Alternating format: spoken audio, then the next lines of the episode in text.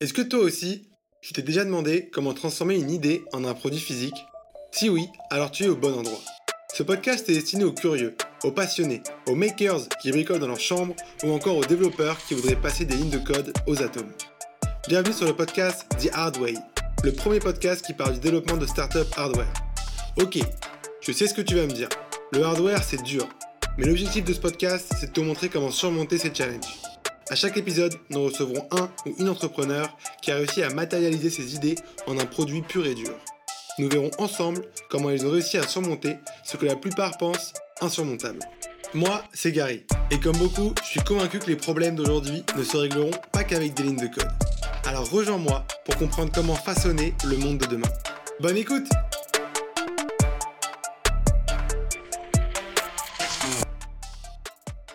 Salut Damien, merci beaucoup d'être là aujourd'hui. Pour nos auditeurs, je reçois Damien Pi, un entrepreneur hardware récidiviste très impliqué dans l'écosystème des startups hardware. Après être passé par l'ESCP, Central Paris, Berkeley à San Francisco et à l'ENS, rien que ça, Damien a cofondé Dan Technologies, à l'origine du lave-vaisselle Bob, que vous connaissez très certainement, puisqu'en plus du succès de ce produit, vous étiez passé sur Qui veut être mon associé sur M6, ce qui a été très remarqué.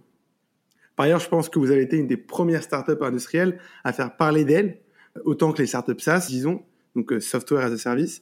Et vous êtes sûrement à l'origine de ce mouvement, ou du moins vous en avez fait grandement partie. Finalement, tu quittes euh, Dan Technologies, entreprise de Bob la vaisselle en juin 2022, puis tu te lances dans pléthore d'aventures puisque tu as cofondé cinq boîtes hardware depuis. Et je rappelle qu'on est qu'en mars 2023. Un amoureux du hardware, un pro de l'industrialisation et surtout un vrai chauvin tu, as le Made in France dans tes veines, tu ne te vois pas produire autre part qu'en France. Donc merci beaucoup d'être là, ton parcours est super riche et je sens qu'on va apprendre plein de choses. Hello Gary, merci euh, pour cette super intro. Effectivement, alors je ne sais plus si c'est 4 ou 5, ça dépend comment tu comptes le nombre de boîtes que j'ai fondées, enfin ou cofondées. Donc effectivement, euh, la première c'était euh, Dantech, donc l'entreprise à l'origine du mini lave-vaisselle Bob que j'ai commencé quand j'avais 22 ans et dans laquelle mhm. je suis resté 6 ans.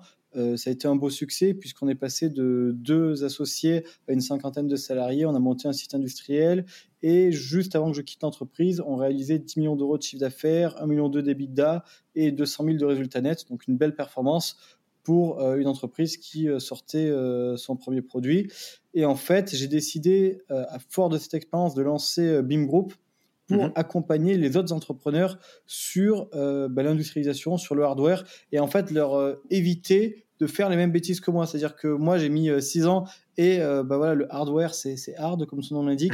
et je me suis pris beaucoup de claques. Et en fait, l'idée derrière BIM Group, c'était permettre aux autres en fait, d'éviter de faire les mêmes bêtises que moi, ou en tout cas, et de toute façon, ils feront sûrement les leurs aussi, mais d'essayer d'aller plus vite et de capitaliser sur tout ce que j'ai appris. Génial. Bah écoute, c'est exactement ce qu'on va faire. On va entrepreneur à esquiver des claques aujourd'hui. Mais avant ça, j'aime bien parler un peu de toi, manière à être, être un peu original. Tu étais quel type d'étudiant quand tu étais plus jeune? Est-ce que tu étais du genre à démonter des voitures? Et, aussi, c'est quoi ce CV de dingue? Comment tu as pu faire autant d'école Ouais, euh, alors, euh, si c'était à refaire, euh, j'ai envie de dire à ma jeune audience, profitez de votre jeunesse. moi, j'ai beaucoup travaillé, comme vous le voyez, à tous mes masters. Je sais pas si c'était une bonne chose. Moi, en gros, quand j'étais jeune, j'étais un peu un geek. du coup, je démontais tout ce que j'avais. En fait, quand j'avais 11 ans, je, me suis passionné par l'électronique. Je construisais des robots au collège, au lycée. Au, collège, je fabriquais des tasers en fait avec des appareils de photolotap que je donnais à mes à mes, à mes, potes. Donc en fait, nous, on était les geeks, mais vraiment respectés dans la cour de récré. Euh, voilà. Et euh, en fait, ce qui s'est passé, c'est que j'étais assez féru de chimie. J'étais passionné de chimie. Ma mère avait fait un bac, enfin, devait faire un bac chimie, mais elle l'a jamais passé, mais elle a gardé ses livres. Mm-hmm. Et du coup, quand j'étais au collège, je lisais ces livres de chimie. Et en fait, bah, j'ai appris toute la chimie euh, comme ça avec ces livres. Et en gros, je m'amusais à faire des boules puantes euh, au sulfure d'hydrogène, des fumigènes, etc. Et un jour, en fait, j'ai eu un fumigène qui a pris feu. Euh, du coup, je me suis retrouvé viré du collège. Et on m'a dit, bah, Damien, tu te calmes et si tu te tiens carreau jusqu'à la fin d'année, qu'on n'entend plus jamais parler de toi, on oublie cet incident fâcheux. Et donc, c'est comme ça que je suis rentré dans le droit chemin, que je me suis mis à travailler. Donc, en fait, au lycée, je me suis mis vraiment à taffer bah, toute la partie euh, français, philo. J'ai lu tous les bouquins, tous les classiques et tout. J'ai fait du latin, du grec, etc. Donc, très rapidement, je suis passé de geek inculte qui savait faire que des maths à quelqu'un d'assez cultivé. J'ai fait un bac SSI. Donc là, j'avais fait des robots au lycée. Et en fait, à ce moment-là, quand j'ai fait mes robots au lycée, je me disais, bah, tiens, j'ai envie de vivre de euh, mon talent euh, technique en fait, et de devenir entrepreneur. En fait, moi, l'idée, c'était je veux créer ma boîte pour fabriquer des produits et, en vivre. Du coup, je suis allé en prépa commerciale. Mais en fait, prépa commerciale, c'était cool, mais il n'y avait plus de technique. Donc, je suis rentré quand même en école de commerce. En école de commerce, j'ai refait une licence de maths à la Sorbonne. J'ai continué en parallèle en master de maths financière à la Sorbonne. Je suis rentré à Supélec, désormais centrale Supélec, parce que ce que je kiffais, c'était les LEC. Derrière, j'ai fait un master en intelligence artificielle et ensuite, j'ai fait un échange à Berkeley en entrepreneuriat donc tout ça en, parallèle. Donc j'avais des journées euh, très très chargées. Je me levais à 4 heures du mat pour arriver à faire tout ce que je devais faire. Et c'est pour ça que du coup, j'ai pas eu une vie étudiante ultra ultra active. C'est-à-dire, je pense de, de, ma promo, genre personne m'a vu dans les assos parce que bah, voilà, avec 5 masters, j'avais le temps d'être d'être nulle part. Et j'ai lancé Dantech à 22 ans en parallèle de ma dernière année. Mhm. Donc là, en fait, j'avais rencontré mon associé chez euh, BPI France en stage, donc la Banque publique d'investissement. Moi, ce qui m'avait motivé à aller chez BPI, c'était euh, leur slogan servir l'avenir, parce que je pensais que, bah voilà, euh, enfin, je sais pas, on avait bah, vocation, en tout cas, moi, j'avais une mission qui était de contribuer, comme j'en avais les capacités, à faire quelque chose dans le domaine technique pour rapatrier l'activité, parce que pour moi, ça me semblait simple. Je veux dire, depuis que je suis au collège, je fabrique des objets. Et effectivement, je démontais des voitures. Je veux dire, la première voiture que j'ai eue, j'ai juste acheté de la méca, j'ai mis tous les legs, j'ai les radars de recul, la caméra, enfin, j'ai tout bidouillé dessus. Donc, effectivement, j'étais un peu ce genre de personne. Et ben, en 2016, en fait, on a décidé de s'associer pour euh, mhm. concrétiser son idée. Donc lui, il avait eu l'idée d'un petit lave-vaisselle autonome, inspiré de ce qu'il avait vu au Japon euh, en voyage. Et euh, bah, on a commencé comme ça dans une cave, la cave du Café Fauve, qui était le café de sa copine. Et puis de fil en aiguille, on s'est retrouvé à Station F. on a eu la bourse French Tech Diversité, on a eu diverses aides. On est allé en Vendée pour industrialiser le produit. L'usine qui devait le fabriquer a coulé. Et j'ai pu réaliser à ce moment-là mon rêve, qui était d'avoir ma propre unité de production. ok, attends, on, va, on va, on va, on va, tu vas, tu vas super on va parler des heures, donc tu fais bien de m'interrompre. On sent que t'es passionné, c'est génial, mais juste, on va essayer de découper un peu le truc et comme ça, euh, on va prendre un maximum de ce que tu peux euh, nous donner aujourd'hui. Si on revient un peu sur Dantech, du coup, euh, sur Bob la vaisselle, donc en 2016, donc avant tu étais à la BPI. Tout à fait. Et tu faisais quoi à la BPI La BPI, j'étais stagiaire. Ok. Euh... plus, sérieusement, j'ai bossé sur une étude sur les objets connectés. En fait, 2015, c'était le pic des objets connectés. C'est là où euh, Sigfox avait levé 100 millions, où WeSings allait bientôt être racheté par Nokia 170 millions, où Netatmo allait être racheté par euh, Legrand 180 millions. Donc c'était vraiment la bulle des objets connectés. Et en fait, bah, moi, je bossais en fait sur comment euh, relocaliser, enfin comment développer la filière des objets connectés. Et en fait, c'est ça qui m'a donné envie d'entreprendre parce que je voyais qu'il y a des projets qui n'étaient pas foufou techniquement, euh, c'est-à-dire pas foufou. Genre moi-même, je pouvais les sortir et euh, ils levaient des millions et des millions. Et donc je me suis dit, bah, en fait, si eux ils arrivent à le faire, moi je peux le faire. Du coup, j'ai parlé avec des fondateurs tu vois, de boîtes comme ça, genre Fred Potter, Daniel Tadmo et tout. Et moi, je leur ai toujours dit, tiens, non, mais moi, ce que tu fais, je peux le faire et tout. Ils m'ont jamais pris au sérieux. mais du coup, je suis content parce qu'avec Bob, je l'ai fait. Génial. Ah bah justement, ma question c'est, donc au début, vous étiez que deux. Comment tu as développé le produit? Tu t'es, tu t'es dit, je vais faire un POC. Puis après, ça a été quoi vraiment les étapes? C'était quoi les difficultés Et comment tu as réussi à pas te prendre de claques bah, en fait, on, a itéré, on s'est pris des claques, on a corrigé, on a retesté, on s'est repris des claques, on a recorrigé, etc., etc., jusqu'à converger. En fait, c'est un peu euh, la méthode du gradient, tu vois. C'est-à-dire que mhm. tu, par erreur, tu vois, tu, hop, tu converges vers, euh, vers quelque chose qui est proche de la solution. Et euh, bah, nous, c'était pareil. Donc en fait, à chaque fois, tu fais un test, tu corriges et puis tu converges progressivement vers la solution. Donc au départ, on a commencé avec des bobs en plexi. Ensuite, on a acheté des imprimantes 3D, on a fait des bobs en 3D, mais qui marchaient pas, enfin, ça fuyait, etc. C'était ultra galère de faire un produit étanche.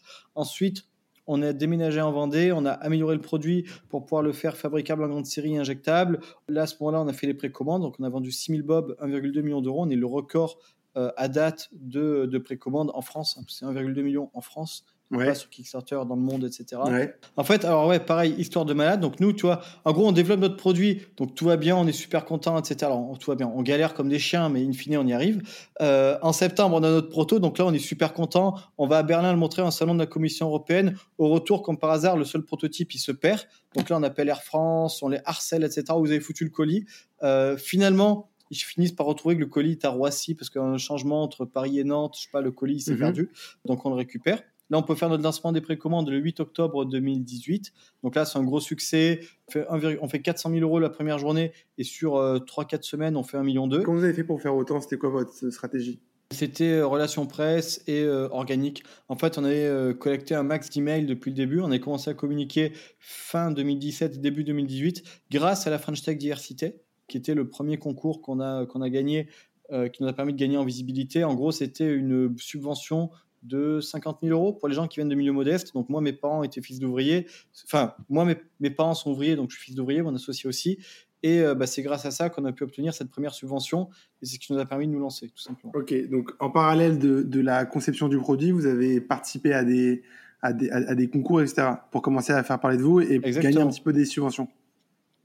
Exactement. Et à chaque fois qu'on gagne de la visibilité, on récupère des adresses mail. On s'est constitué une base tu vois, de, de, followers, une petite communauté. Et ensuite, le jour J, on a tout shooté. Et, euh, et en fait, les gens ont massivement précommandé euh, le jour J donc vous communiquez euh, avant même la date des précommandes Oui, oui, on communiquait avant. On communiquait avant. On communiquait, mais en fait, on leur disait attendez euh, tel jour pour précommander, il sera dispo tel jour, etc. D'accord, ok. On a fait une campagne de crowdfunding classique, mais via notre site. Pourquoi via notre site? Parce qu'en fait, à l'époque, je m'étais dit vaut mieux investir euh, les 5% que prennent les plateformes en marketing et en com plutôt qu'en fees. Et du coup, en fait, on a fait direct avec cet argent-là on a fait des vidéos de, euh, pour expliquer le produit, pour faire la promotion du produit, etc. Ok. Et d'après toi, comment on fait si on veut créer une startup hardware et qu'on n'a pas la capacité de le concevoir nous-mêmes? Bon, On appelle BIM Group. Je disais, euh, on appelle BIM Group en rigolant, mais en fait, euh, soit en fait, tu as les capacités pour le faire et du coup, bah, tu t'apprends, etc. Tu vois enfin, je veux dire, de base, je ne savais pas faire des lave-vaisselle, donc j'ai appris à le faire en démontant des lave-vaisselle, en, bah, voilà, en faisant du reverse engineering, etc. Et euh, sinon, après, tu t'appuies sur des partenaires qui vont euh, t'aider sur le développement. Nous, on est aussi passé par des bureaux d'études, mais au début, on s'est fait escroquer. En gros, il faut se dire que les bureaux d'études et tout, c'est des vautours en fait qui tournent autour des startups. Tu vois. En gros, tu vois, ils se disent dès qu'ils voient une startup qui a une bourse French Tech et tout, les mecs ils te contactent, ouais, t'inquiète, on va s'occuper de tout, etc. En pratique, ils s'occupent de rien. T'as joué un truc de merde et euh, ça marche pas. Donc en gros, tout part à la poubelle, ce qui s'est passé pour nous. Ouais. Et t'as perdu 20 000 euros dans l'histoire. Donc en fait, c'est un peu ce que j'explique à la BPI des fois, c'est que souvent les bourses French Tech et tout, c'est des trucs en fait qui sont siphonnés par des bureaux d'études véreux, par des, par des industriels véreux, enfin pas forcément véreux, mais en tout cas peu scrupuleux. Moi, des boîtes que j'accompagne aujourd'hui avec BIM Group, euh, la plupart, euh, les premières subventions qu'ils ont eues, tout est parti dans des bureaux d'études et tout est parti à la poubelle parce que ce qu'ils ont fait, c'était nul.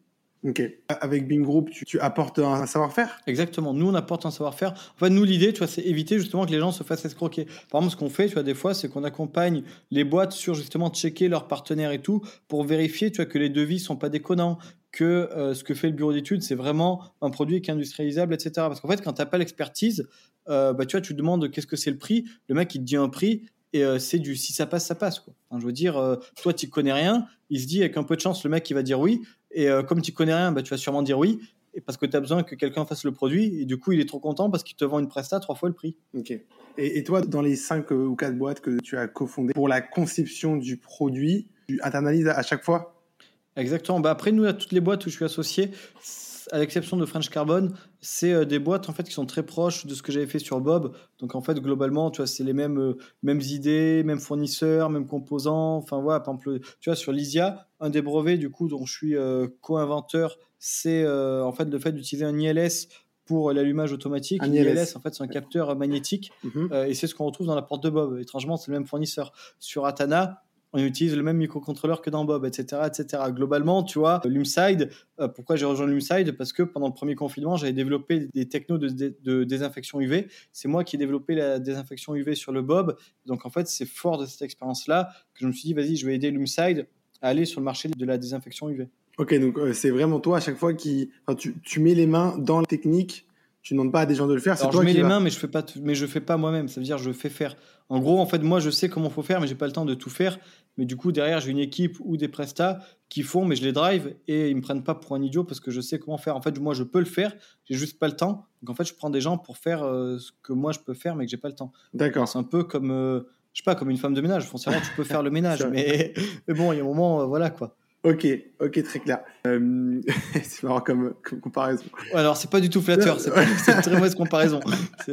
Euh, ok, pour la conception du produit, on fait plein de tests, on converge, on fait appel à, des partenaires si besoin, mais on essaie quand même d'internaliser le truc. Une fois que tu as un produit, donc euh, tu as réussi à, à, bidouiller des trucs avec des lave-vaisselle que tu démontes, etc., ou, d'autres objets, comment tu passes à l'étape supérieure, donc entre ce POC et l'industrialisation Comment tu commences à trouver tes partenaires, à trouver tes composants?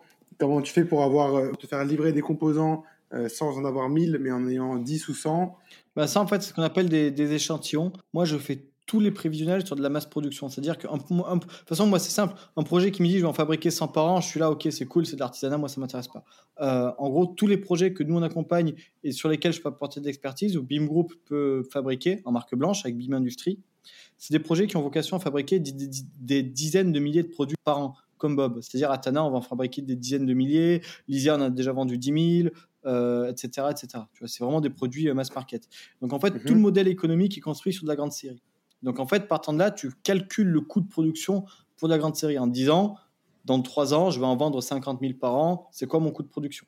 Et en fait, en fonction de ça, tu construis ton modèle économique. Et en fait, les premières séries, quand tu vas en faire 100, c'est pas une série, c'est une pré-série. Ça veut dire qu'en gros, tu demandes à tes fournisseurs, envoyez-moi 100 échantillons de validation. Et une fois que ça c'est validé, je vous en commande 2000 ou 5000 ou 10 000. Euh, et c'est ce qui se passe. Ok, donc toi tu vas vers les fournisseurs en leur disant au début je veux un échantillon et après on partira sur. Euh, bah après il faut que ce soit réaliste et vrai, mais euh, globalement oui c'est ça. Et comment tu les trouves ces fournisseurs, ces partenaires, etc. En fait, euh, comment on trouve des fournisseurs? Bah, C'est une bonne question. en fait, c'est un peu le problème en France, c'est que soit tu as du réseau, soit tu n'en as pas. Moi, au départ, j'en avais pas, donc ça a mis six ans, tu vois, pour en trouver. En fait, c'est en gros, c'est au salon, tu vois, sur des salons que j'ai rencontré des fournisseurs. Mais pareil, c'est globalement les fournisseurs qui y a au salon, sur les salons, c'est c'est pas les bons. C'est-à-dire généralement, tu vois, c'est un peu des escrocs. Enfin, c'est des gens très marketing, etc. En fait, les bons, en fait, par le problème en France, c'est que les bons fournisseurs, on les trouve jamais. Pourquoi? Parce qu'en fait, c'est des petites boîtes perdues au fin fond de perpète les oies. Et du coup, en fait, ces gens-là, ils sont pas visibles. Je veux dire, les bons fournisseurs, tu vois, c'est des petites PME qui ont entre 20 et 100 salariés. Mais le problème, c'est que ces gens-là, ils ont un site internet, s'ils en ont un, qui date des années 90. Honnêtement, en France, c'est très très dur de trouver des, fournisseurs. Et c'est le problème en fait. La plupart des boîtes, elles fabriquent pas en France, pas pour une question de coût, parce qu'en fait, quand tu as les fournisseurs, c'est pas si cher que ça de fabriquer en France. C'est juste qu'en fait, elles trouvent personne et que tous ceux en fait qui euh, vont te proposer des trucs, qui se gavent, c'est-à-dire que par exemple, les gens, tu vois, à blacklister, ça va être des Eolan et des gens, des gens comme eux, tous les fournisseurs qui ont bossé avec mhm. l'automobile ou avec l'aéronautique, qui ont une structure de coût en fait qui est beaucoup trop chère. Parce que l'automobile ils ont des voilà des, process de contrôle qualité et tout qui sont euh, démentiels. Donc en fait une startup elle va elle va payer en fait ces frais de structure là donc en fait ces gens là ils sont pas adaptés pour de la pour, pour bosser avec des startups ceux qui vont être adaptés c'est des petites structures. Mais ces petites structures là comme je disais bah, elles sont pas visibles parce qu'elles ont zéro budget com. Comment ça marche dans les autres pays du coup? Je sais pas si tu bah dans les autres pays, c'est simple. En Chine, tu vas à Shenzhen et tu as tout ce que tu veux. En gros, tu vas et c'est incroyable. Moi, j'y étais, tu vois. Tu vas sur, en gros, des composants électroniques que tu galères à trouver en Occident, que personne connaît, parce qu'en France, euh, c'est tout. Enfin, on va dire, il y a personne qui a de base technique. Enfin, très peu de gens qui ont des bases techniques solides et tout. Et euh, en Chine, tu vas. Euh, mais c'est ouf, tu vois, le marché où il y a des poireaux et des carottes, ben en fait là-bas c'est la même chose mais avec des composants électroniques. C'est un truc de fou. Et ben, en fait, tu vas et tu trouves tout tu fais ton listing, tu contactes les gens, euh, tu reviens, tu as ta bombe, tu as tout. Quoi. Enfin, ça, c'est vraiment incroyable. Moi, quand j'étais avant le Covid, je voulais aller vivre en Chine parce que la Chine, c'est vraiment le paradis des entrepreneurs hardware. clairement, tu as une idée en Chine, euh, en euh, six mois, tu la sors. Pourquoi est-ce qu'en Chine, ils sont, ils sont meilleurs? Parce qu'ils ont de meilleures connaissances techniques si, je résume. Hein. En Chine, en fait, ce qui est bien, c'est que comme tu as beaucoup d'entreprises et qu'elles sont toutes et que c'est hyper concurrentiel, en fait, ça tire les prix vers le bas. Ça veut dire qu'en fait, dès que tu vas consulter plusieurs fournisseurs, ils vont tous se tirer la bourre pour te donner le meilleur prix. Euh, là où en France, en fait, comme les gens sont pas trop visibles, ils vont pas forcément chercher à te donner le meilleur prix, etc. Après, tu as aussi le fait qu'en Chine, tu as un vrai écosystème, ça veut dire que tu as tout sur place. Là où en France, tu pas d'écosystème, tu un peu un écosystème, tu es en Bretagne, en Vendée et tout, où tu as des gens qui vont faire de la plasturgie, des moules, de l'électronique et où tu arrives à tout faire. Mais euh, c'est dur de trouver des partenaires qui soient bons, fiables, etc. Euh, là où en Chine, bah, tu trouves de suite beaucoup de partenaires. Le vrai sujet en France aussi, c'est que la plupart des boîtes, elles ont une santé financière fragile parce qu'elles ont peu de clients, elles exportent peu. Et c'est un vrai problème. Tu vois, nous, les boîtes qu'on accompagne chez BIM Group, c'est que des boîtes qui ont un potentiel à l'export qui est fort. C'est-à-dire que nous, chez Dentech, on faisait 60% du CA à l'étranger. Donc, tu vois, sur Lysia, sur Atana et tout, on a l'intention qu'à très court terme, ces boîtes-là fassent au moins 50% de leur CA à l'étranger en Union européenne. Et en Chine, en fait, les boîtes, elles exportent beaucoup. Leur marché, c'est le monde. Là où en France, en fait, les fournisseurs français, ils se disent, vas-y, je bosse pour Thales, je bosse pour EDF, euh, e etc. Je suis content, je fais mon million d'euros de chiffre d'affaires, j'ai mes 15 salariés et je vais pas chercher plus loin. Et en fait, c'est un peu ça le problème là où les Chinois, ils sont en mode, si je peux vendre partout dans le monde, je vends partout dans le monde.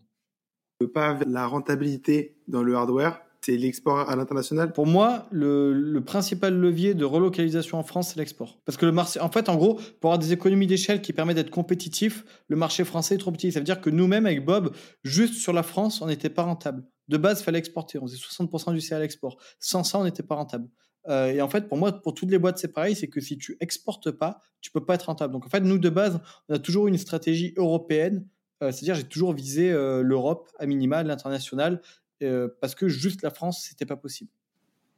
Ok, et ça, c'est valable que dans un type de marché, donc le marché de masse, etc. Non, partout, même en B2B.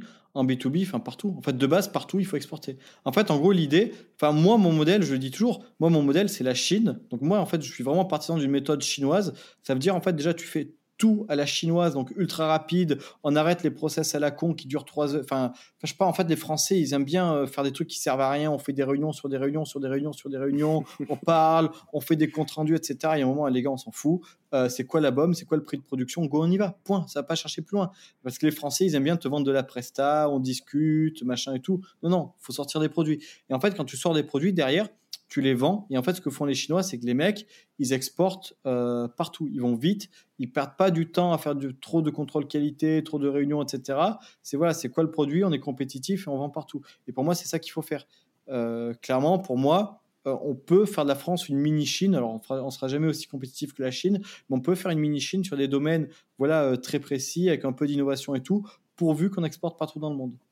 Euh, et, un truc auquel je pense là, parce que tu compares à la Chine et tout, euh, bon, je vais faire un peu mon relou, mais au niveau écologique. Oui, alors oui, effectivement, les manifs, euh, etc., les grèves et tout, ça donne pas une très bonne image. honnêtement, il y a, un, Australien qui voulait fabriquer des drones en France. Il m'a demandé texto, ouais, est-ce que tu penses pas que c'est un peu chaud avec les grèves de travailler en France, etc. Est-ce que les gens ils bossent vraiment et tout, tu vois? Et moi je dis non, mais en fait en dehors de Paris euh, tout est normal. En vrai, euh, voilà. Et en fait c'est ça aussi qui est bien à perpétuer, enfin entre guillemets à travailler en région. Moi-même je suis pas à Paris, mhm. c'est que euh, en fait, quand tu sors des grandes villes, la France, c'est une opportunité économique énorme. C'est-à-dire qu'en fait, les gens, ils vont chercher du coût en Chine. Mais je veux dire, en France, tu vas euh, dans, entre guillemets, dans la diagonale du vide, dans les zones rurales, la France périphérique, etc., tu as vraiment en fait, un foncier qui est pas cher, euh, un niveau de vie qui est euh, bah, faible, entre guillemets, dans le sens où la vie est vraiment pas chère, tout est pas cher. Mhm. Donc en fait, les gens, tu vois, s'ils gagnent 1500 euros, 1800 euros, même 2000 euros net par mois, ils vont très bien vivre. Euh, c'est-à-dire que tu, vois, tu vas en région, un opérateur sur ligne avec 1600, euros net par mois, il est content et c'est un bon salaire. C'est-à-dire qu'il arrive à vivre bien, etc. Un, bac plus 5 en région, dans une zone rurale, qui va gagner entre 2002 net et 2500 net, il va très bien gagner sa vie. C'est-à-dire qu'il va avoir une maison, une voiture, une piscine, voilà, le lifestyle euh, à l'américaine en France. Là où toi, en fait, avec 2500 net à Paris, tu es dans un studio de 20 mètres carrés avec un Bob. Pas mal. Ok, le foncier, on sait que quand même les talents sont dans les. Enfin, à moins que je me trompe, hein, les talents sont dans les grandes villes. Et du coup, on a un peu un problème dans le hardware, c'est comment trouver des talents, sachant que le foncier dans les, dans les grandes villes est très cher. Ben en fait, nous, c'est ce qu'on faisait chez Dantech et ce que je fais de, toujours dans mes boîtes. Nous, en fait, en gros, déjà, on propose des postes en full remote sur tout ce qui est ingé, dev, etc. On propose du full remote ou du quasi full remote. Tu vois, c'est-à-dire que quand il y a des réunions et tout, faut venir, des trucs importants sur site. Mais foncièrement, pour faire de la CAO ou euh, coder toute la journée, il n'y a pas besoin de venir au bureau. Mais au moment, les gars, je leur fais confiance. S'ils veulent bosser toute la nuit, et euh, dormir le matin, je m'en fous tant que le travail est fait. Euh, donc moi, je suis vraiment, on a vraiment un mindset à l'américaine décentralisé euh, là-dessus. Par contre, bah voilà, si le travail est pas fait, bon bah à un moment, faut, faut qu'on discute. et donc ça, je suis, je suis assez ouvert. C'est ce qui permet d'attirer des talents partout en France. Tu vois, et en fait, les gens ils surkiffent ça parce que derrière, tu vois, ils peuvent avoir une grosse maison avec, tu vois, et au pire, ils se mettent un Starlink, etc. Et ils mhm. ont accès à du haut débit et ils ont un niveau de vie qu'ils pourraient pas avoir à Paris. C'est-à-dire que les mecs, tu vois, moi j'ai des potes qui sont en Bretagne, à Lyon, vers Nice, etc. ou des salariés euh, BIM Group euh, qui vont avoir un super niveau de vie euh, grâce au remote. Là où en fait s'ils étaient à Paris, ils vivraient dans un 30 mètres carrés. Ça, c'est quelque chose qui fait la différence. Et le deuxième point aussi, c'est que tu as beaucoup de cadres urbains, donc plutôt sur la trentaine, qui vont chercher à quitter les grandes villes. Parce qu'en fait, quand tu as moins de 30 ans, bon ok, c'est cool, tu sors, tu fais des soirées, etc euh, t'as pas forcément envie d'être propriétaire et tout. Mais en fait, dès que les gens arrivent à 30 ans, ils sont là, ouais, j'aimerais bien acheter. Euh, généralement, ils sont en couple, ils, mhm. tu vois, ils commencent à réfléchir à fonder une famille et tout. Et donc là, en fait, le profil de cadre qu'on va recruter, c'est plutôt, tu vois, des, des gens qui quittent Paris et qui cherchent à se poser euh, en province pour, bah, voilà, avoir une maison, un jardin, etc. Et donc oui, on trouve des talents en région, en fait, en leur proposant un cadre de vie qui est, qui est sympa. Ok, ok. Donc, tu penses que c'est quand même possible et qu'on y arrive? Parce qu'il y en a plein qui, annoncent ça comme une, grande galère. En fait, en gros, c'est simple. Si tu gardes un, salaire, si tu proposes aux gens un salaire qui est quasi équivalent à Paris en province, bah, tout le monde vient en fait. Parce que euh, avec le même salaire qu'à Paris en province, tu, Enfin, tu vis ultra bien. Tu as une voiture, tu as une maison, tu as une piscine. Enfin, tu peux être à 30 minutes de la mer. Enfin, je veux dire, euh, que demande le peuple? Et juste pour revenir au truc de la Chine, parce que je parlais à peu près de ça, mais d'autre chose aussi, comment tu vois l'écologie et le hardware? Est-ce que tu réfléchis de plus en plus à une économie de la fonctionnalité à des, voilà, choses comme ça, ou euh, ferais pour rendre plus écologique ou, sustainable le commerce de masse? Ouais, alors je n'irai pas jusqu'à parler de low-tech, mais en fait, nous, il y a un concept de minimalisme. Parce qu'en gros, en fait, ce que je dis toujours, c'est que tout ce qui n'est pas indispensable doit être supprimé. Euh, et en fait, c'est ça que c'est ce qui nous permet nous d'être compétitifs sur nos produits. C'est qu'en fait, quand je vois ce que font les BE en France, je sais pas, les mecs qui partent dans des délires, ils prennent des trucs ultra puissants, machin et tout. moi, je suis là, les gars, une startup, c'est pas Thales. Les mecs, ils font pas une carte de missile il faut une carte électronique qui doit coûter quelques euros. Euh, donc tout ce qui sert à rien, on le supprime. Et en fait, c'est comme ça qu'on arrive à être compétitif. Ok, mais au niveau écologique? Bah, En fait, éco, ça veut dire à la fois écologique et économique. Et ce qui est écologique est économique parce que moins de matière, moins de complexité, c'est euh, moins de pollution. Mhm. Et euh, réciproquement, moins de pollution parce que économie de fonctionnalité, c'est aussi une économie financière. Donc en fait, éco, c'est à la fois écologique et économique. Ok, ok. Et typiquement pour les produits que tu fabriques, etc., tu vois comment Est-ce que tu essaies de prendre des matériaux qui bah, sont... En fait, la chance, tu vois, en gros, le, fait de pouvoir relocaliser, c'est une énorme opportunité pour euh, d'un point de vue écologique. En fait, moi, je dis souvent que bah, voilà, la réindustrialisation et euh, la transition écologique, c'est des choses qui vont de pair. Parce qu'en fait, quand tu conçois un device, en gros, en Chine, tu maîtrises pas les matières qu'ils font. Enfin, ils mettent de la colle partout, c'est pas recyclable, puis ils s'en foutent. Enfin, quand, en fait, quand tu vas en Chine, en vrai, tu reviens, t'es déprimé parce qu'il y a du plastique à usage unique partout, euh, tout est ultra... Enfin, Ouais, enfin, tu te dis que ce que tu fais en France, ça sert pas à grand chose. Alors, faut garder le moral et se dire, on continue à se battre, etc. Mais je peux t'assurer que quand tu reviens de Chine, t'as pas trop le moral. Je l'ai vécu et je le vis à chaque fois. Mais en gros, en fait, le fait de fabriquer en France, tu peux utiliser des matériaux recyclés. Et en fait, ça, par exemple, utiliser des matériaux recyclés, donc là j'ai euh, l'Atana, euh, ça permet d'avoir une source de plastique qui est locale. Ça veut dire qu'en gros, au lieu d'acheter du plastique qui vient de l'autre bout du monde, en fait, c'est nos déchets qui sont recompondés et réinjectés en pièces plastiques. Donc en fait, le plastique, il vient de France. Euh, ça, c'est fou, mais bah ouais, les gens ils disent en France, on n'a pas de pétrole. Bah non, on a des déchets plastiques.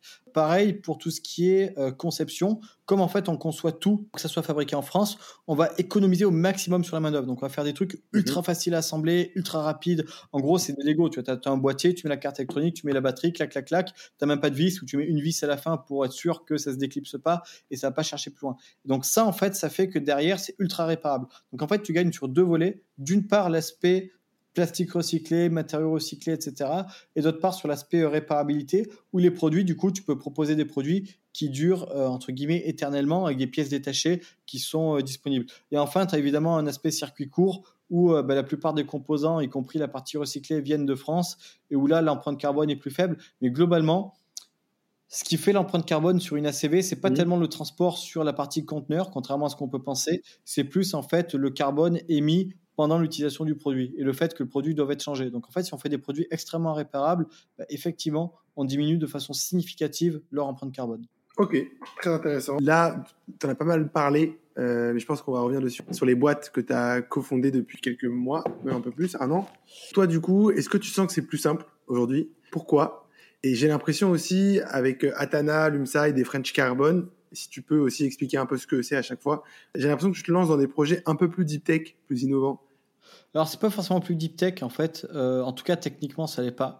Euh, en fait, nous, en gros, sur Bob, on a beaucoup souffert d'une chose, c'est que la boîte, elle tournait super bien, enfin, elle tourne toujours super bien économiquement, mais le vrai sujet, c'est que c'est un secteur qui est pas sexy, c'était sous-valorisé. C'est-à-dire que les multiples de valorisation, bah, en fait, pour ce qu'on faisait, on était valorisé à peine notre chiffre d'affaires, quoi. Là où une boîte, euh, bah, Atana, tu vois, en gros, le multiple, ça va être 7 fois le chiffre d'affaires. Alors que techniquement, Atana qui est, c'est alors, Atana, du coup, c'est un dispositif pour soulager les bouffées de chaleur chez les femmes qui ont la ménopause. Donc, en fait, il faut savoir qu'il euh, y a 8 millions de femmes en France qui souffrent de bouffées de chaleur et qu'entre guillemets, euh, la plupart des femmes, quand elles auront la ménopause, elles souffriront de bouffées de chaleur. Et en fait, c'est un traitement non hormonal. C'est-à-dire qu'aujourd'hui, euh, quand une femme a la ménopause, si elle souffre de bouffées de chaleur, on va lui proposer un traitement hormonal, mhm. ce qui peut avoir, bah, voilà, un risque, enfin, ce qui présente un risque d'augmentation de la probabilité d'avoir un cancer du sein, du col de l'utérus, etc. Donc la plupart des femmes ne veulent pas prendre de traitement hormonal. Donc nous, en fait, on a conçu cet appareil-là qui est en fait qui a une surface froide qui est ici, qui se charge par USB-C et qui permet du coup de soulager instantanément en le posant voilà sur le torse, sur le front ou sur le poignet euh, la bouffée de chaleur. C'est des zones qu'on appelle thermosensibles où tu as une concentration de nerfs. Et en fait, au-delà des femmes qui ont la ménopause, tu as aussi le marché des personnes qui sont sous chimiothérapie, qui souffrent de bouffées de chaleur, et des migraineux, où ça permet de soulager euh, la migraine. Et donc, c'est pas plus deep tech dans le sens où en fait, tu retrouves une carte électronique avec le, micro, le même microcontrôleur que tu as sur Bob, tu as une application comme on avait sur Bob, tu as euh, du plastique beaucoup moins compliqué que ce qu'il y avait sur Bob, etc. Moi, le pivot que j'ai effectué avec Beam Group, c'est pouvoir faire des produits en fait faiblement capitalistiques, c'est-à-dire qu'aujourd'hui, on se concentre sur des projets qu'on peut sortir avec moins de 500 000 euros. Pourquoi? Parce que sur le Bob, en fait, il a fallu 3 millions d'euros pour le sortir, donc c'est un projet fortement capitalistique pour lequel il fallait monter une usine, pour lequel il fallait voilà 1,5 million d'investissement en moule et, tout. Et donc, ça faisait qu'on ne pouvait pas le sortir par nous-mêmes. Un produit comme Atana, il suffit d'investir euh, allez, 150 000, 200 000 euros en equity. On fait les effets de levier avec la BPI, avec les banques, et on peut sortir le produit. C'est-à-dire qu'avec 200 000 euros, je suis capable d'avoir un tour de financement de 500 000 euros et de sortir le produit. Là où sur Bob, c'était pas possible. Et donc, nous, BIM, on a créé un fonds qui est BIM Capital 1, qui met du coup des tickets entre 50 et 150 000 euros dans des boîtes, par exemple comme Atana. Mhm. Et ça, ça nous permet derrière de sortir directement le produit sans avoir besoin de faire rentrer plein de BA qui vont nous expliquer euh, comment gérer une boîte. Nous, on est là, écoutez les gars, si vous voulez faire de l'argent, bah, vous rentrez chez BIM. Derrière, vous aurez euh, un montant qui correspond à la plus-value. En plus, votre investissement est garanti à 70% par la BPI. Par contre, euh, vous êtes là pour faire de l'argent, vous n'êtes pas là pour nous expliquer comment faire du business. Ça, c'est notre métier, tout simplement. Ok. Est-ce que tu sens que c'est plus simple qu'en 2016 Alors c'est mieux parce qu'en fait, alors plus simple, non, c'est toujours aussi compliqué, mais euh, il y a eu un changement des mentalités, c'est-à-dire qu'en fait en 2016, euh, ce qui était hype, c'était euh, la, tech, donc tout ce qui est numérique, les, le SaaS, voilà, tous des domaines où moi je suis pas expert. Mhm.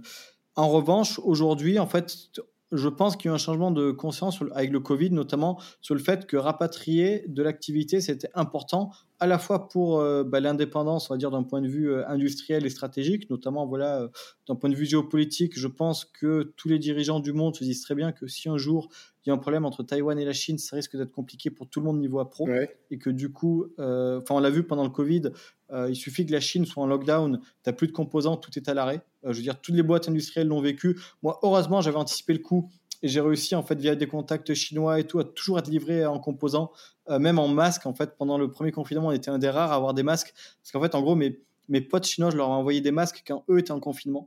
Euh, et en fait, en retour, quand nous on a été confinés et qu'il n'y avait pas de masque et tout, ils m'ont renvoyé des masques. Et ça, c'était un truc euh, vraiment incroyable pour le coup. et donc ça, en fait, tu as cet aspect stratégique et tu as aussi l'aspect économique, c'est qu'aujourd'hui, je pense que les pouvoirs publics sont conscients que faire de l'industrie, ça permet de créer des emplois, et pas seulement pour des cadres, mais aussi voilà, dans les zones qui vont être euh, plus touchées par le chômage, la pauvreté et tout, des zones industrielles, rurales, et euh, c'est pour ça que c'est quelque chose d'important. Ok. Enfin, pour moi, le changement qu'il y a par rapport à 2016, en, un mot, c'est un changement des pouvoirs publics. C'est-à-dire qu'aujourd'hui, tu as la French Fab qui encourage les industriels, tu as la BPI qui se décide de lancer des fonds dans l'industrie et tout. Tu as une vraie volonté. Tu vois, ils parlent d'un plan euh, France 2030, de créer 100 usines en mmh. France et tout. Il y a la vraie volonté affichée de faire de la France une puissance industrielle. Et pour moi, ça, je pense que c'est quelque chose d'important. Moi, je pense que la France a le potentiel d'être une mini-Chine à l'échelle européenne, si on gère bien. Euh, voilà, la France sera pas une mini-Chine en restant à Paris avec les grèves et tout, ça, c'est pas grave, tu vois. Euh, moi, je vois aujourd'hui... Non, mais en plus, tu le vois, avec le Covid, tous les gens qui étaient dans le sentier, ils sont tous partis en télétravail dans leur maison en Normandie, ils sont jamais revenus. c'est vrai, c'est cool que tu parles du plan euh, France Relance 2030 que justement, je voulais qu'on parle des financements d'une startup hardware. Pour toi, c'est quoi le schéma idéal pour une startup hardware qui a besoin de financement bah, C'est contacter euh, BIM Group et BIM Finance. plus sérieusement, euh, en fait, l'idée, alors c'est ce qu'on fait aussi chez, chez, BIM, chez BIM Finance, parce qu'en fait, c'est toujours la même mécanique. C'est qu'en gros, tu vas chercher à faire de l'effet de levier. Ça veut dire que tu vas mettre à peu près, euh, je sais pas, selon le besoin de financement, en 1 euro, on va dire, d'equity. Et derrière, tu vas aller chercher 2 euros euh, de financement non dilutif, 1 euro de la BPI et 1 euro des banques. Euh, ça, c'est quelque chose qui se fait assez facilement sur des projets voilà, qui ont beaucoup de potentiel. En fait, il y a un moment aussi, la plupart des projets sont finançables, mais il faut qu'il y ait un intérêt économique. C'est-à-dire que même moi, côté BIM Finance, on va soutenir financièrement que des projets dans lesquels on croit euh, énormément, tu vois, comme Atana ou comme Lysia. Tu vois, par exemple, Lysia, c'est un projet, donc c'est une lampe de lecture qui permet de tenir le livre, qui éclaire le livre et qui fait mhm. marque-page. Donc en soi, c'est un gadget, comme ils disent, mais euh, c'est un produit qui aujourd'hui se vend à plusieurs centaines de milliers d'unités par an juste sur Amazon, sur les trois premières références en Europe. Euh, c'est un produit qui coûte environ 15 euros, qui est fabriqué en Chine. Nous, en fait, on fait le même, un produit plus performant, plus fonctionnel, réparable, durable, avec un faible impact carbone en France à 20 euros. Donc en fait, pour 20 euros, les gens, ils achètent oui. Et même si c'est un gadget, on a déjà vendu 10 000 et on continue à en vendre tous les jours. Ok. Et, euh, donc, euh, donc le financement pour toi idéal, c'est 1 euro en equity. Euh, et ensuite, après, on, récupère chez les banques. Et, et, chez BPI France, sur, si le projet présente un intérêt stratégique. En fait, c'est toujours pareil, c'est que globalement, bah, les projets qui ont du... En fait, on va pas se mentir, tu vois, c'est que les projets qui ont du potentiel trouve du financement, même si c'est dur, etc. Nous, tu vois, Bob, on aurait pu faire, Bob, on aurait pu faire le Dion français. En fait, ce qui nous a manqué à l'époque, et c'est pour ça que je me suis aussi concentré sur des petits projets, c'est que faire des gros projets, en France, on n'a pas les poches assez profondes, faut dire ce mhm. qui est. Tu vois. Nous, Bob, on aurait pu faire le Dyson français, avoir une gamme, etc. Mais on n'a pas pu parce que aucun investisseur a assez de cran pour dire vas-y, on met 10 millions sur la table et on fait un truc. qui préfère investir dans le SaaS, euh, dans les conneries du genre. Euh, parce que euh, bah voilà, ils se disent 100% de marge, etc. en tout cas, toujours est-il que Sigfox, ça fait faillite, ils ont mis 100 millions sur la table, et on va voir ce que donne, tu sais, la carte, la Swile. Swile, je crois ils font 2 millions d'euros de CA. Euh, ils ont levé 100 millions, je crois. Moi, perso, je short sur Swile. Mais bon, on verra ce que, ce que nous réserve l'avenir. Je crois qu'il y en a pas mal qui shortent sur Swile. Mais bon, on verra. tu nous as pas mal teasé sur la BIM. Là, on va revenir un peu dessus. on va essayer d'aller étape par étape euh, pour essayer de vraiment bien comprendre de manière simple. BIM, c'est la Banque des industries manufacturières, c'est ça? Exactement. Alors ça, c'est ce que c'était à la base, sauf qu'on n'a pas l'agrément bancaire. Ah. Euh, du coup, en fait, on a gardé le nom BIM, mais on n'est pas une banque. En fait, euh, c'est très drôle. En fait, l'histoire de, de pas de Conto, de compte nickel, c'est pareil. Il disait toujours, je veux faire une banque sans banque. sans banquier, etc. Bah, nous, c'est un peu pareil. On s'est dit en fait qu'on allait être. En fait, en gros, je voulais créer l'investisseur hardware que j'ai toujours rêvé d'avoir. C'est-à-dire quelqu'un qui comprend le métier, quelqu'un qui est capable de nous accompagner et quelqu'un qui est capable, enfin quelqu'un qui vous fait pas chier. Quoi. Clairement, c'est ça le concept. Donc nous, en fait, chez BIM, on a deux cœurs de métier. Mhm. Enfin, on a trois cœurs de métier chez BIM Group, mais en gros, sur la partie finance, on a deux cœurs de métier. On a une part, d'une part, l'intervention en equity euh, classique. Donc là, on va mettre des tickets, tu vois, entre 50 et 150 000 euros sur du précide. Et demain, on fera quelque chose de plus mhm. ambitieux, une fois qu'on aura euh, fait la preuve de concept sur notre premier fonds. Euh, où là, en fait, on va accompagner des projets comme Atana à boucler le tour de financement et à sortir le produit voilà, sur un horizon de raisonnable.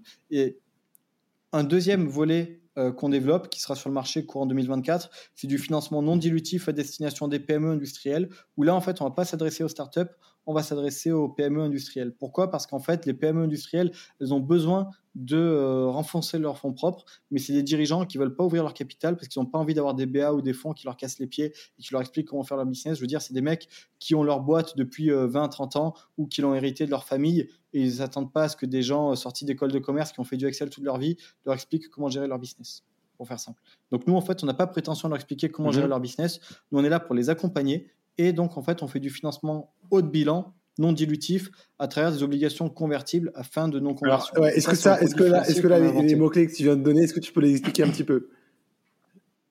Alors, en gros, en fait, au lieu de diluer le capital, on fait en fait de la dette haut de bilan. Euh, c'est-à-dire qu'en gros, on est remboursé euh, tous, les, tous, les mois, enfin pas remboursé. En gros, ils payent des intérêts autant qui garde la dette qu'on mhm. leur a faite. Et le jour en fait où la boîte elle, fonctionne suffisamment bien, ils se refinancent auprès des banques avec un taux d'intérêt beaucoup plus faible et ils remboursent la dette qu'ils avaient à notre égard. Donc ça, en fait, eux, ça leur permet de garder le contrôle de la boîte. Nous, on les embête pas et on convertit en fait que si, entre guillemets, ils arrêtent de, de payer leurs intérêts. Ça veut dire que je, pas, je place 5, enfin, voilà, 100 000 euros dans une boîte en obligataire, elle va payer par exemple 12% par an, donc 1% par mois, donc c'est beaucoup plus élevé que de la dette mhm. classique, mais elle va pouvoir faire effet de levier avec les banques, avec la BPI, etc.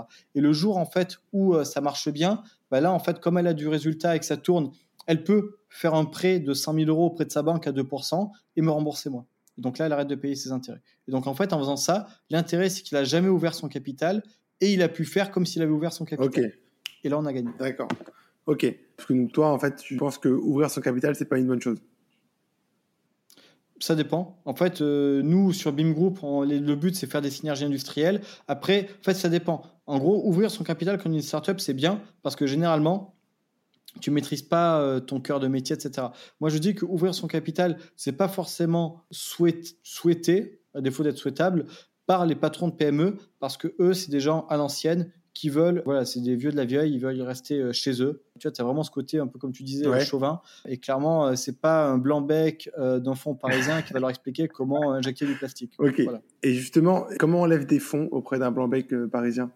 Bah, c'est une bonne question dans le hardware. Moi, j'ai jamais réussi. Donc, si quelqu'un sait, qu'il me dise. Mais c'est pour ça que j'ai créé BIM, en fait, tout simplement. Ok. Et, si aujourd'hui on veut, on a un projet et qu'on veut se faire financer par BIM, comment ça, ça se passe? Bah, en fait, on nous contacte sur BIM Finance. Nous, euh, sur BIM Finance, alors BIM.finance, on a euh, plusieurs volets. Donc, on a le parti, la partie haut de bilan. Donc, en fait, pour ça, il suffit d'envoyer euh, son deck sur contact bim.finance. Mhm. Donc ça, nous, on, on, check régulièrement les decks.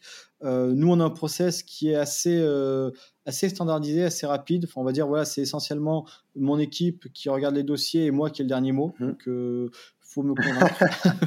pour faire simple, pour faire simple, faut me convaincre. Après, nous on accompagne aussi sur toute la partie financement non dilutif, donc aller chercher les financements euh, bancaires, BPI, etc. avec nos partenaires privilégiés. Et on gère aussi la partie industrielle, ça veut dire que si quelqu'un a un projet hardware qui souhaite sortir mais il ne sait pas trop comment, nous on est en mesure, euh, on est en mesure de l'aider à un prix euh, compétitif auprès de nos partenaires. Ok, franchement ça n'a pas mal du tout. C'est plutôt appealing, pas mal. Et aujourd'hui vous en êtes où avec BIM? Aujourd'hui, tu en as quatre participations. Donc, Lysia, les lampes de lecture, Atana, le device euh, médical pour traiter la, les bouffées de chaleur à la ménopause, euh, Lumside qui fait des systèmes de désinfection UV et French Carbon, on fait de la séquestration de CO2. En gros, en fait, on vient pyrolyser des déchets euh, biomasse et on vend les crédits carbone sur les marchés financiers. Notre concurrent direct, c'est Net Zero. La seule différence avec Net Zero, c'est qu'on a nos propres machines qui sont plus performantes que celles de Net Zero, puisque en fait Net Zero ne fait que acheter des machines en Chine et les exploiter dans des pays en développement où les normes environnementales sont beaucoup moindres qu'en Europe, puisqu'en fait, en gros, quand on fait de la pyrolyse, on, génère ce qu'on appelle du syngas, et ce syngas-là est directement brûlé en fait par Net Zero. Donc en fait, Net Zero, ok, il stocke du CO2, mais derrière, en fait, il pollue énormément là où ils sont. Donc on peut se poser des questions sur, euh, on va dire, l'effet euh, bénéfique globalement pour l'environnement. Je ferme la parenthèse. Pas la parenthèse. et donc nous après on investit voilà des tickets, euh, ça dépend sur des boîtes en fait où on peut être advisor, euh, board member, euh, enfin tout dépend, c'est la géométrie variable. Et ensuite sur le groupe, on prend aussi des participations majoritaires sur des boîtes qui vont être en difficulté financière pour les redresser et les intégrer au sein du groupe. Je peux pas communiquer dessus mais je pourrais mhm. communiquer prochainement, voilà, d'ici quelques semaines, sur notre première acquisition. Euh, bah écoute, on va arriver vers la fin de ce podcast. Une petite question, t'aimerais voir qui euh, sur le prochain épisode? Dans le hardware, euh, bah, en vrai, Eric Larchevêque, tu vois, il a quand même fait Ledger, qui est, qui du coup sont des clés USB pour stocker du Bitcoin, ce que j'explique aux gens pour qu'ils comprennent. C'est un petit, c'est un petit produit, mais c'est pas forcément. ça a été un beau succès économique, tu vois, parce qu'il a beaucoup levé de fonds, etc. Mais c'est pas forcément très représentatif. Alors, il, il a monté son usine dans je sais plus où, le, enfin, au milieu de la, au centre de la France. C'est vraiment perdu son usine.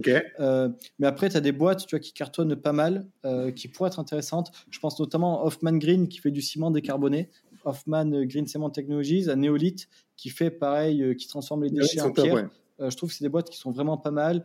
Et bah, après, il y en a plein d'autres. Tu as évidemment Lysia, sa lampe de lecture. Tu as Atana, son device, et Lumside et French Carbon. Ok, génial. Bah écoute, ce serait super intéressant. Merci beaucoup. Hyper, euh, hyper cool comme échange, hyper euh, sincère et honnête. T'as pas la, langue dans ta poche. Euh, donc merci beaucoup. Je t'en prie, Gary. À très vite.